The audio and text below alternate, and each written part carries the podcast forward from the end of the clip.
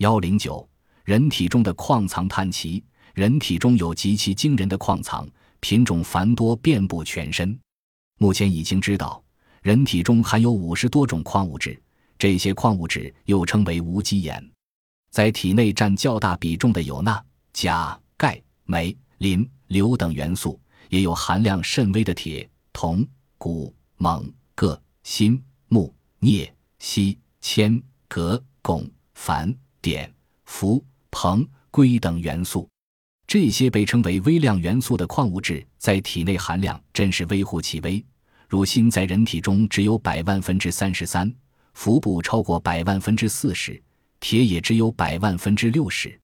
然而，就是这些看来微不足道的元素，却与人的生存和健康息息相关。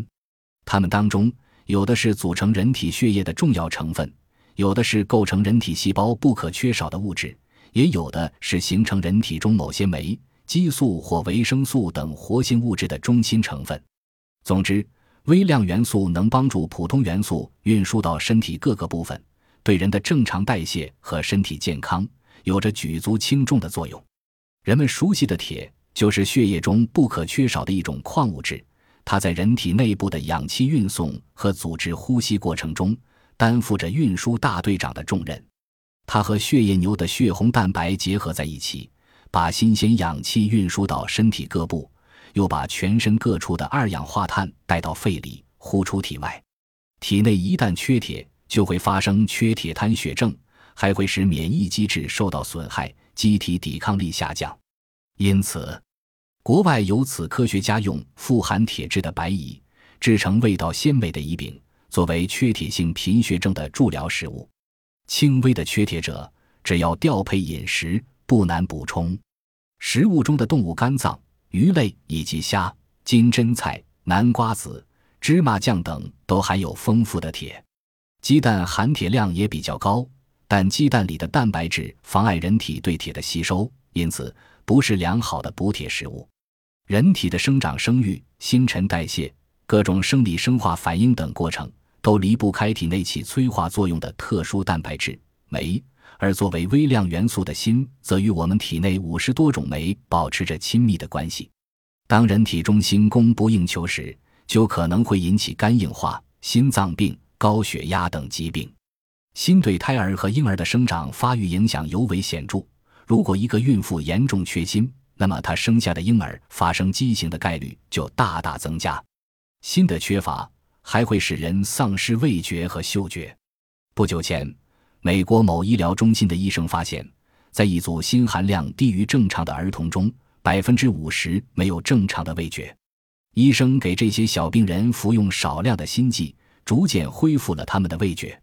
人体内的锌含量可以通过检查血液和头发来发现，手指甲或脚趾甲上的白斑可能也是缺锌的迹象。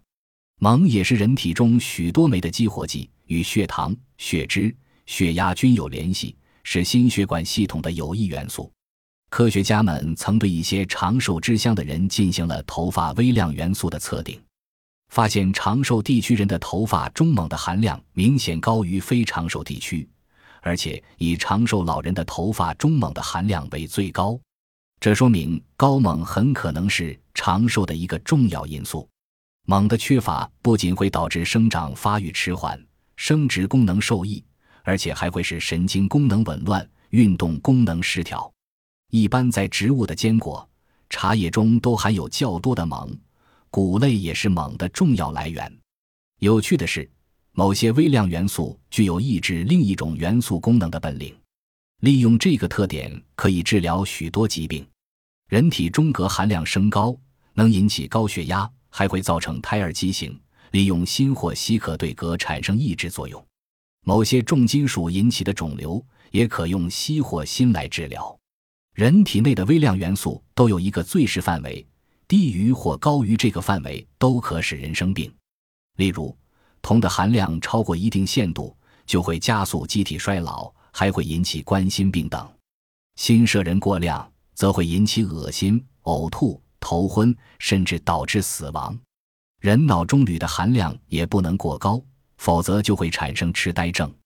科学家们还发现，正常的人每天需要摄入一定量的硒，如低于这个量会引起贫血、心肌损害，超过这个量则会引起腹泻和神经官能症等。人体每时每刻都在进行新陈代谢，每天总有一定的微量元素排出体外，因此需要经常从膳食中摄人补偿。要克服偏食，提倡混合食，使食物互相调剂和补充。人体中丰富的矿藏才会永不枯竭，使机体保持着旺盛的生命力。